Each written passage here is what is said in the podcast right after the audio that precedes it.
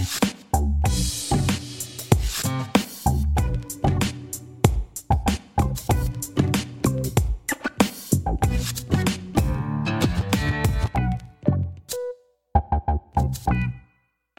podcasts Ludomag. Bienvenue dans l'émission des podcasts de Ludomag.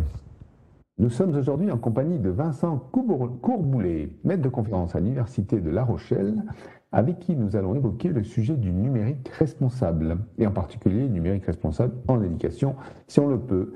Bonjour Vincent. Bonjour Eric. Alors, j'évoquais le fait que vous étiez maître de conférence à l'Université de La Rochelle, et j'avais oublié que vous étiez également chargé de mission numérique responsable, qui est un peu logique, euh, membre du comité de transformation écologique aux Jeux Olympiques de Paris, et que vous avez été à l'origine de la création de l'Institut du numérique responsable, dont vous êtes cofondateur, dont on parlera peut-être sûrement dans notre conversation. Vous êtes également l'auteur de l'ouvrage Vers un numérique responsable, édité il y a peu, hein, il y a un an, aux éditions Actes Sud. Alors, il me reste évidemment à vous poser cette question essentielle. Pourquoi ce thème de prédilection Cette envie qui ne vous quitte pas visiblement depuis quelques années de mettre le numérique responsable au centre des actions que vous menez depuis déjà quelques années? Eh bien, ce sera une surprise pour personne, mais les journées font 24 heures. Euh, et il y a tellement de choses à faire, euh, à la fois euh, dans ce qu'on aime, dans ce, ce pourquoi on est payé, dans le fait qu'on veut tous essayer d'agir d'agir pour un monde meilleur et il faut choisir ses combats. Et, euh, et voilà. Et moi j'étais j'étais enseignant chercheur en informatique. Enfin, je suis enseignant chercheur en informatique. Et il y a une quinzaine d'années, euh, bah, j'ai eu un certain nombre d'opportunités pour essayer de, de réaligner euh, mes valeurs, mes engagements et mon métier, ce qui est un, en soi une chance une chance énorme hein, dans une vie de pouvoir un peu réaligner tout ça. Et puis bah, j'ai commencé à, à creuser le sujet creuser le sujet dans l'éducation, dans, la recherche. Et à un moment donné, ben, j'ai passé le cap et puis j'ai voulu aussi le faire au niveau, au niveau d'un engagement, euh, engagement associatif. Et c'est pour ça que j'ai, euh, on a cofondé à plusieurs l'Institut du numérique responsable, qui est une association de 1901 qui essaye de promouvoir les valeurs du, du numérique responsable, du NR. Et puis, euh, et puis voilà, après des opportunités de la vie, euh, euh, Actes Sud qui me propose d'écrire un livre ou les Jeux Olympiques qui me proposent de, les aider à essayer de réduire l'empreinte euh, carbone des Jeux Olympiques de Paris 2024. Et au final, tout ça, c'est, on va dire que c'est, bah, c'est la, c'est la même chose, quoi. Donc effectivement, les, journées étant ce qu'elles sont, l'activité étant ce qu'elle est, on choisit ses combats, et puis on essaye d'être le plus efficace possible pour pour pour essayer d'agir, pour essayer de faire. Alors, on parle de numérique responsable. Y a-t-il un numérique irresponsable? En, en gros, le numérique irresponsable, c'est quoi? Est-ce qu'on peut parler un petit peu de. Euh, donc, on parle de numérique responsable, mais il s'agit de quoi exactement? On va dire c'est un peu comme euh, c'est un peu comme l'agriculture biologique. Hein. Ça veut dire s'il y a une agriculture biologique, c'est qu'il y a une agriculture qui ne l'est pas, et, c'est dommage. Eh ben la numérique, c'est un peu pareil. Aujourd'hui, le numérique au sens large, c'est euh, c'est 4% euh, des émissions de gaz à effet de serre, c'est des dizaines voire des centaines de milliers de personnes qui travaillent dans des conditions indignes. c'est des usages c'est des usages irraisonnés, c'est une diminution, une attaque systématique de la vie privée par un certain nombre de groupes. C'est dans certains cadres une surveillance une surveillance d'État. Euh, et puis c'est des déchets, euh, des déchets par dizaines de millions de tonnes. C'est aussi ça le numérique. Mais à côté de ça, c'est aussi euh, aussi des, usages des usages qui permettent euh, continuer l'éducation par temps de pandémie, modéliser modéliser le climat, communiquer, échanger sans qu'on ait besoin de faire des centaines de kilomètres en voiture ou en avion. Donc le numérique c'est c'est capable du meilleur comme du pire. Et aujourd'hui, enfin depuis depuis une certaine d'années, c'était quand même le, le, meilleur qui était mis en avant. Et, euh, et pour, lui, pour utiliser cet outil-là bah, de façon raisonnée et responsable, il faut aussi avoir une idée de ce qui se passe derrière.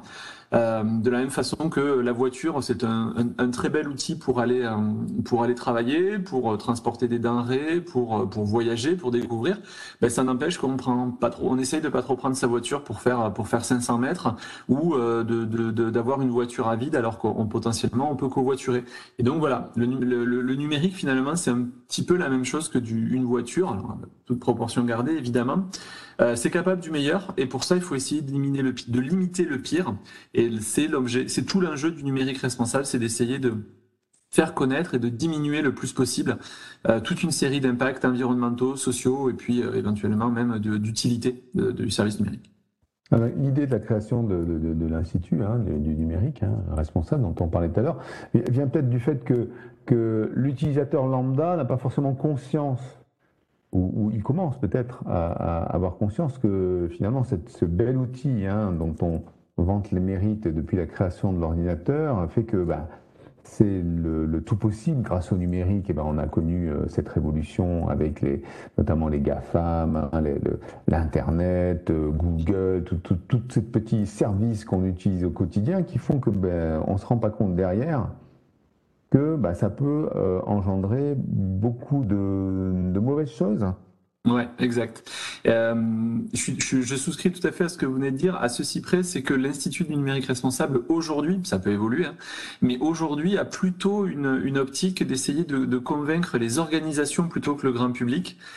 Parce que c'est plus facile d'essayer de, d'aller d'aller taper des, des boîtes qui, qui, enfin des boîtes petites ou grandes, hein, mais voilà, on essaye d'avoir une vision plus euh, organisationnel, étatique, territorial, pour essayer de, dire à un moment donné, vous, organisation, qui que vous soyez, que ce soit dans votre ADN business ou dans les engagements que vous prenez vis-à-vis de vos clients, collaborateurs ou autres, on doit tous aller vers euh, une, on doit tous essayer de répondre aux urgences climatiques et sociales.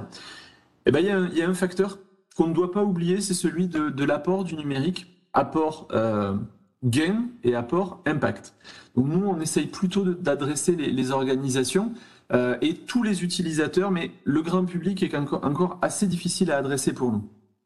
Alors, ceci dit, le numérique et, et Internet et, et rentrer par la petite porte de l'entreprise et des organisations dans les familles. Hein, et, donc peut-être que c'est le bon choix. Hein, on commence par, par la même, le même tunnel euh, qui avait été utilisé par le numérique pour arriver jusqu'aux familles. Euh, Peut-on euh, évoquer maintenant le numérique de l'éducation? Alors nous, à l'IDOMAG, on, on, est quand même des, des pourfendeurs des usages hein, de ce numérique. Euh, pas forcément responsable, hein, puisqu'on est comme tout le monde, on se rend compte qu'effectivement, il peut y avoir des, des travers dans tout ça.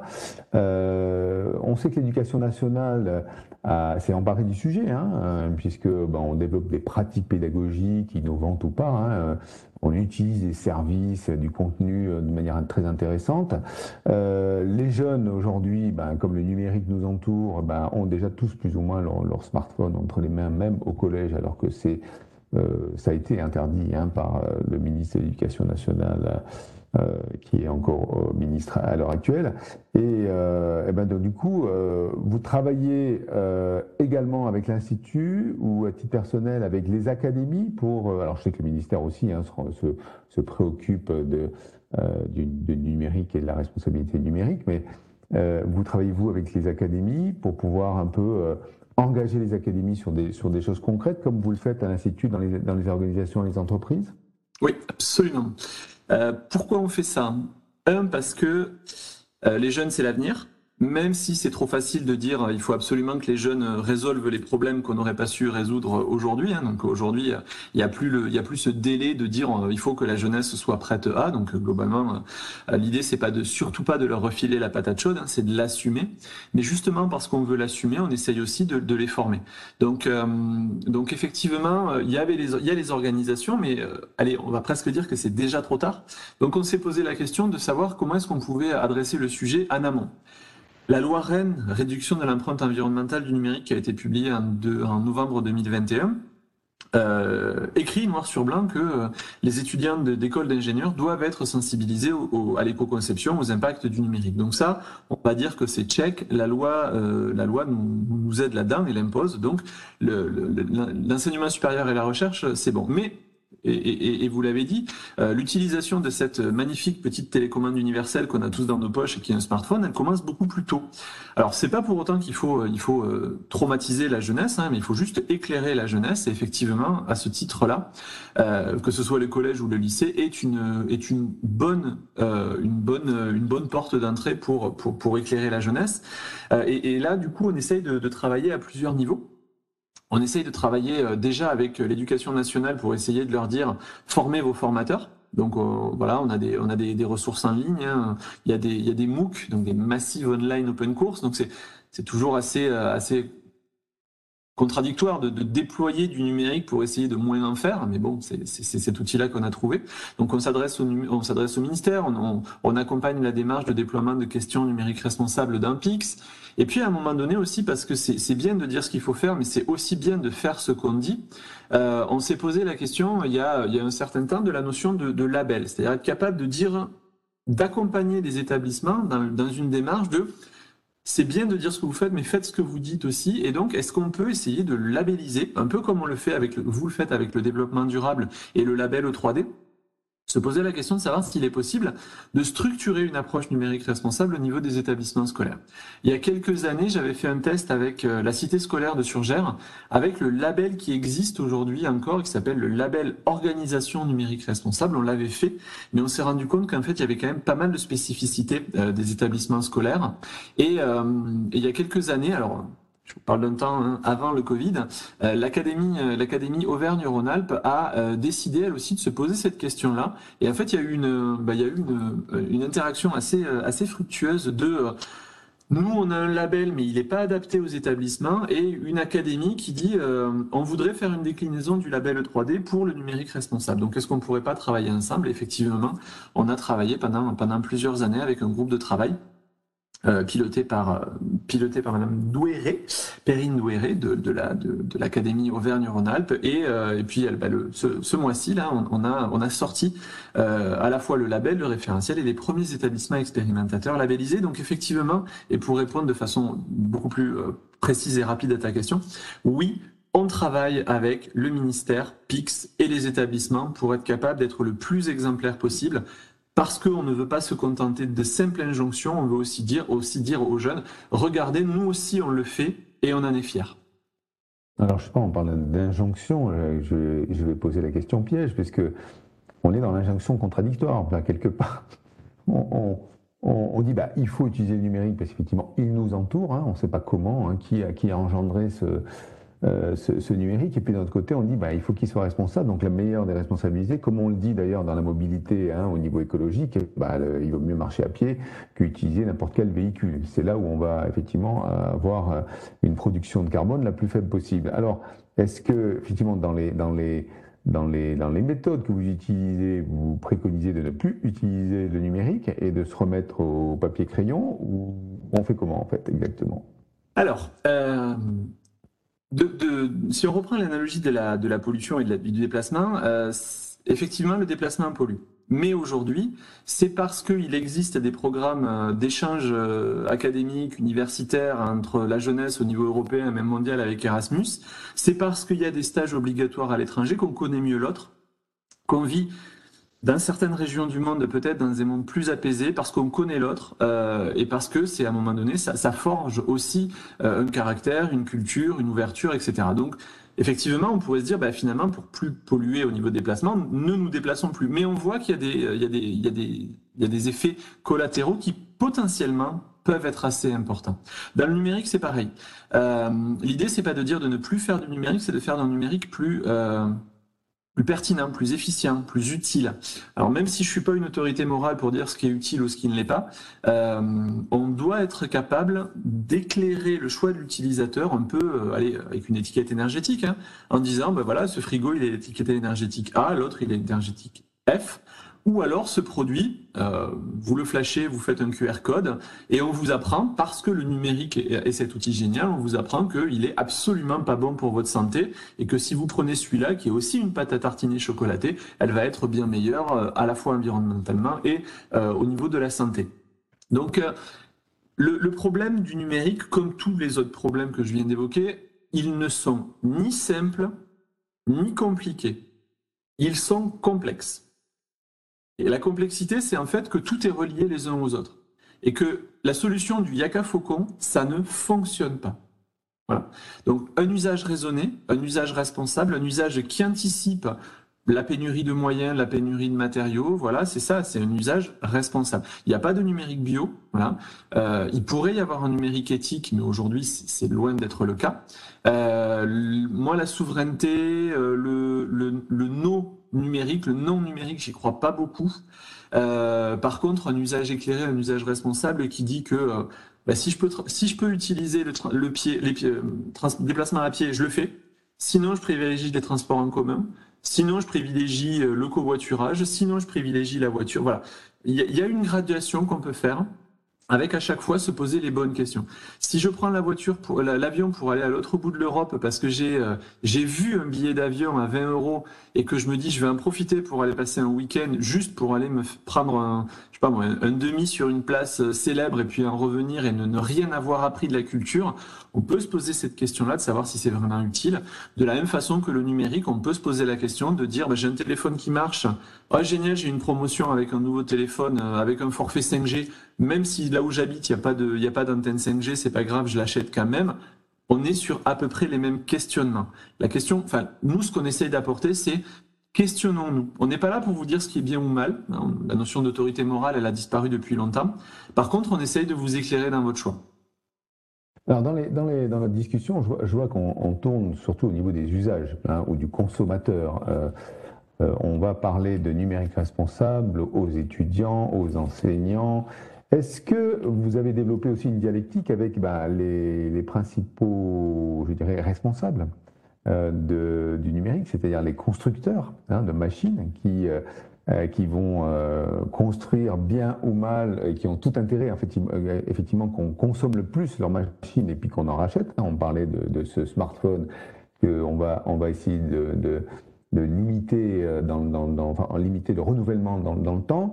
Et pareil au niveau des éditeurs, hein, puisque dans le côté responsable, il y a un côté un peu éthique, moral euh, qu'il peut y avoir. Est-ce que, est-ce que vous, dans à l'Institut, par exemple, vous, euh, vous, vous, prenez euh, rendez-vous avec certains constructeurs et éditeurs et essayez de les sensibiliser à ces problématiques également?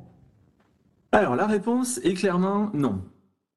Voilà. Mais c'est pas parce que j'ai dit non que j'ai pas, on n'a pas essayé d'y travailler dessus. Donc là, aujourd'hui, c'est vrai que adresser Google, adresser Samsung, adresser d'autres, euh, c'est juste aujourd'hui hors de notre de notre périmètre. Hein. On aimerait bien, on serait ravi, on serait on serait ravi de changer le, monde. Euh, mais si on n'y arrive pas directement, je vais vous je vais vous présenter deux exemples qui prouvent qu'on peut y arriver indirectement. La loi AGEC. Euh, euh, contre le gaspillage et l'économie circulaire, qui a été publiée en février 2020, euh, le législateur a imposé un indice de réparabilité pour, entre autres, les smartphones et les, ordinateurs portables. Cet indice de réparabilité, on est un certain nombre à y avoir travaillé dessus, ce qui fait qu'aujourd'hui, c'est obligatoire. Alors vous allez me dire, ouais, c'est que le périmètre français, mais déjà, le consommateur français a la possibilité, en achetant son matériel, d'acheter du matériel plus ou moins réparable. C'est à lui de voir.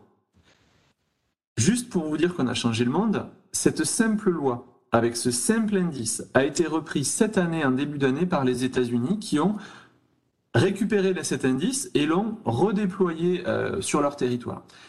Euh, premier classement, Google et Samsung au fond du classement. Un mois plus tard, vous pouvez vérifier, hein, un mois plus tard, au mois d'avril, Google et Samsung annoncent tous les deux la sortie d'un shop, d'un magasin de pièces détachées pour leurs équipements. Donc voilà, aujourd'hui, c'est ça qu'on peut faire. C'est euh, un peu avec, euh, comme Yuka, Open Food Fact ou d'autres, c'est essayer de faire en sorte que collectivement, la société s'empare de ces sujets-là et fasse changer la donne parce que acheter, c'est voter, de façon très rapide et succincte, hein, mais acheter, c'est voter. Donc ça, c'est plutôt pour le côté matériel. Pour le côté logiciel, euh, là aussi, c'est très difficile d'aller directement taper à la porte des gros éditeurs. Pas de problème on travaille à l'établissement d'un certain nombre de documents factuels qui disent voilà ce que c'est que l'éco-conception logicielle, voilà ce que c'est que la conception responsable de services numériques. Libre maintenant, et c'est déjà le cas, à ce qu'un certain nombre de clients, dans leur cahier des charges, disent bon ben voilà, nous on veut que le développement de votre logiciel respecte cette norme, respecte ce document-là. Et de la même façon, si vous voulez vous démarquer en tant qu'éditeur de logiciels, ben vous avez tout intérêt à rajouter une couche de conception responsable. Donc non, on ne peut pas aller chercher directement ces éditeurs-là parce qu'ils sont hors de notre périmètre. Par contre, on a des moyens pour essayer de les inciter à changer. Bien, mais écoutez, changer, euh, c'est aussi le sujet bah, de l'Université d'été Ludovia. On vous a convié à intervenir justement sur le sujet du numérique responsable, hein, puisque cette année, Ludovia propose euh, un thème éthique et sobriété numérique. Et donc, bah, effectivement, qui est un des deux axes hein, de, qui font partie effectivement du numérique responsable, où on espère vous aurez l'occasion de discuter avec les, les, constructeurs, les éditeurs, parce qu'on les a invités également. Et donc, l'idée, c'est aussi de faire avancer un peu ce sujet qui est important, je crois, aujourd'hui dans la société dans laquelle on est. Euh, le GIEC nous, nous avertit qu'on n'a plus que trois ans euh, avant la catastrophe. Ben, on espère que dans le numérique, ça sera, on aura un peu plus de temps et qu'on pourra un peu euh, libérer les, les, discussions et les consciences. Merci Vincent d'être venu.